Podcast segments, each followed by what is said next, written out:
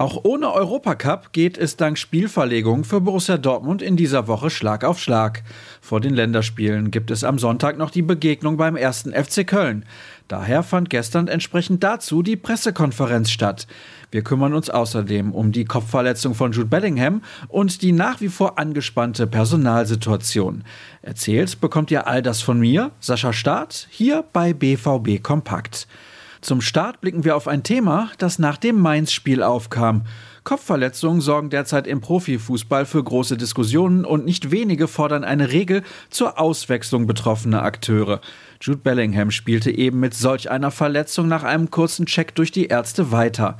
Dafür gab es durchaus Kritik. Viele nahmen das Vorgehen als besonders leichtfertig wahr. Marco Rose erklärte die Situation am Freitag nochmal. Leute bewerten gerne, was sie von weit weg sehen.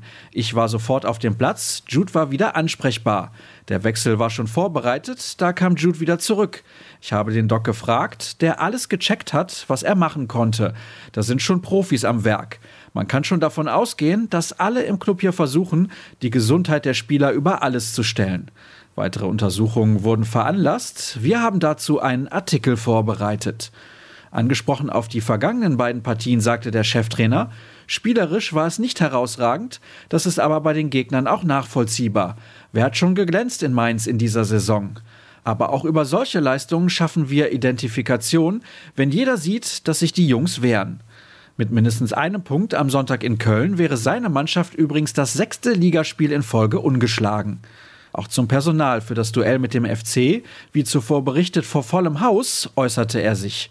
Während Marco Reus nicht zurückkehren wird, konnte Rafael Guerrero sich freitesten. Ebenso wie bei Mats Hummels wird aber erst kurzfristig über einen Einsatz entschieden. Hut ist gesperrt und bei Jude Bellingham wollen die Verantwortlichen die bereits angesprochenen Tests abwarten, bevor sie eine finale Entscheidung fällen. Der Gegner wird sich vom Publikum tragen lassen können. Bei vielen Vereinen kommen nach und nach Ultras zurück. Das ist ein Faktor, der immer eine große Rolle spielt. Das ist nochmal mehr Stimmung. Auch darauf freue ich mich, herrscht nicht nur beim Coach Vorfreude auf die Rückkehr der Fans.